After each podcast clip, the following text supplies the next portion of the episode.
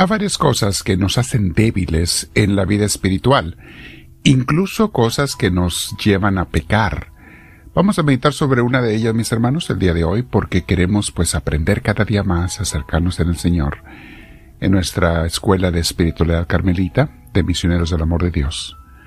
Te invito antes a que te sientes en algún lugar, con tu espalda recta, tu cuello y tus hombros relajados, Vamos a respirar profundamente invitando al Espíritu de Dios.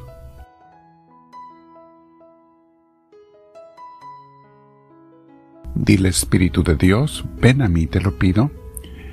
Sabes tú muy bien que no te merezco, mi Señor, pero confío en tu infinito amor y también en que ves mi intención de acercarme a ti, de conocerte cada día más, de pensar en ti, de hablar de ti, Dame tu luz, Espíritu de Dios, dánosla a todos mis hermanos que estamos unidos en esta meditación, en esta mini clase que después nos lleva o nos invita a hacer una oración.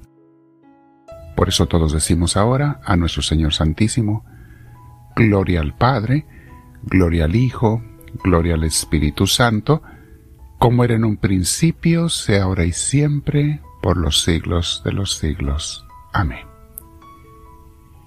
Bien, mis hermanos, el día de hoy vamos a ver un tema que se llama Evita las ocasiones y los lugares de pecado. Es una enseñanza muy antigua de la vida espiritual, mis hermanos, de los religiosos y los monjes, porque mucha gente no se da cuenta que solitos se están predisponiendo para caer en pecado. ¿Te has preguntado alguna vez por qué caes muchas veces en el mismo pecado? Una de las causas es porque siempre repetimos las cosas que nos llevan o hasta nos empujan a caer en el pecado. Por ejemplo, pensamientos. Hay pensamientos que si yo los acepto, me van a llevar a pecar. Redes sociales, lugares del Internet, que yo ya sé que a mí me provocan tentaciones. ¿Para qué los sigo viendo? Malas amistades, hay personas que me llevan por el mal camino, su influencia es tan fuerte y no basta con que yo esté convencido de no querer irme en el mal camino. Si la otra persona tiene una psicología, una mentalidad más fuerte, su energía mental y anímica es más fuerte que la mía, me va a arrastrar. Me va a arrastrar al mal camino. Nunca te hagas confianza que porque tú estás pensando bien, automáticamente te puedes ir a meter al lodo y no te vas a ensuciar retírate de las malas amistades. Son ocasiones y personas de pecado. O también hay lugares peligrosos. Si ya sé que voy a ese lugar, me debilito, es mi debilidad, voy a pecar, ¿para qué voy a ese lugar? Ocasiones que sabemos que debemos evitar, pero no lo hacemos. Hay situaciones, mis hermanos, ya lo sabemos, cada quien la suya, según lo que sea tu debilidad. Hay conversaciones que nos apartan del camino de Dios. Cuando yo termino de hablar esa conversación me siento alejado de Dios. O de escuchar, a veces no tengo que hablar, basta escuchar a esa gente alejada de Dios. Hay a veces bromas y chistes malsanos que me hacen pensar en cosas que me separan de Dios. Hay personas que indirectamente nos llevan a pecar, mis hermanos, con las cuales somos muy débiles. En fin, todo esto son las ocasiones y los lugares y las personas de pecado tenemos que retirarnos de ellos si queremos estar libres de caer en tanto pecado. Estas ocasiones, lugares y personas, mis hermanos, eh, las tenemos, son diferentes para cada quien. Es por eso que tú tienes que analizar cuáles son las mías, las personas de las que me tengo que retirar, ocasiones y lugares. ¿Por qué no queremos, mis hermanos, a veces hacer ningún sacrificio por seguir a Cristo? Por vivir con Él Queremos un cristianismo y discipulado cómodos, donde no me cueste nada ni tenga que cambiar nada para seguir a Dios. Ese camino no existe, mis hermanos, es ficticio, es falso. Ese camino y forma de ser cristianos no es el de Cristo. Y si encontramos una religión o un predicador que nos lo enseña, hay predicadores que te enseñan un cristianismo muy fácil, muy light y hasta placentero. Esos son los que tienen miles y miles de seguidores, mis hermanos porque enseñan un cristianismo falso, sin esfuerzo, sin lucha, sin cambio, sin transformación. Es un profeta falso, mis hermanos. Vamos a hablar de eso en una siguiente grabación. Las falsas enseñanzas y los falsos profetas. No podemos ser auténticos discípulos de Cristo, mis hermanos, si no renunciamos a cosas, empezando por el pecado. El seguir a Cristo implica renunciar a cosas que no son buenas, ocasiones, situaciones, demás, personas, amistades malas. Y no podemos renunciar al pecado si seguimos yendo a lugares que nos debilitan, juntándonos y hablando con esas personas que estamos mencionando, que nos alejan del Espíritu de Dios.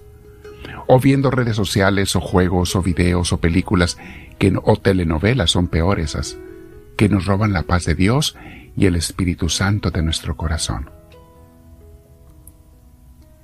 Evita a toda costa las personas, ocasiones y lugares malos que te incitan a pecar y explotan tus debilidades. El demonio ama que tú busques a esas personas y te juntes con ellos o lugares, etc. Primero, mis hermanos, debemos rechazar todo pecado. Es lo primero que tenemos que hacer para ser auténticos discípulos.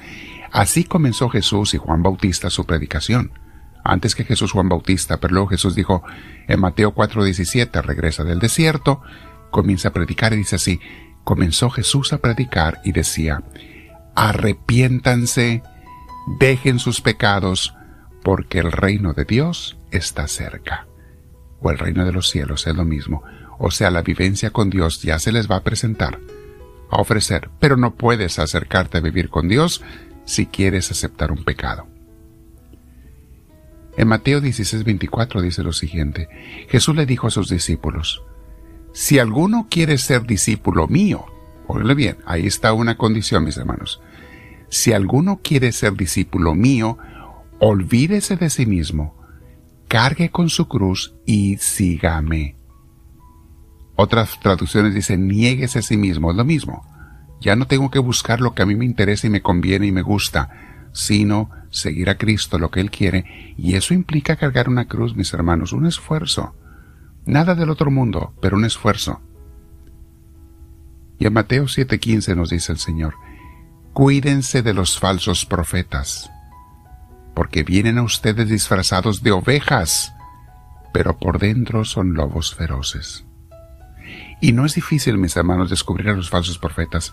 Son personas que predican a su conveniencia o a la de sus oyentes, y predican cosas opuestas, diferentes a lo que Jesús realmente predicó en el Evangelio. Vamos a hablar, a grabar un audio sobre esto, lo que hacen estos falsos profetas. Manipulan textos, los sacan de su contexto, en fin. Mis hermanos, que no te sirva eso de pretexto para mantenerte en una vida mala o en una fría, una vida fría espiritualmente hablando. Vamos a quedarnos platicando con Dios un rato, mis hermanos. Piensa, haz un examen de conciencia. ¿Qué son los lugares o personas que a mí me apartan de Dios? Eh, redes sociales, qué es lo que estoy haciendo que me aparta de Dios. Y más vale que sea honesto porque al único que engañaría es a mí mismo si no lo quiero reconocer. Dile al Señor, háblame Señor, que tu siervo te escucha.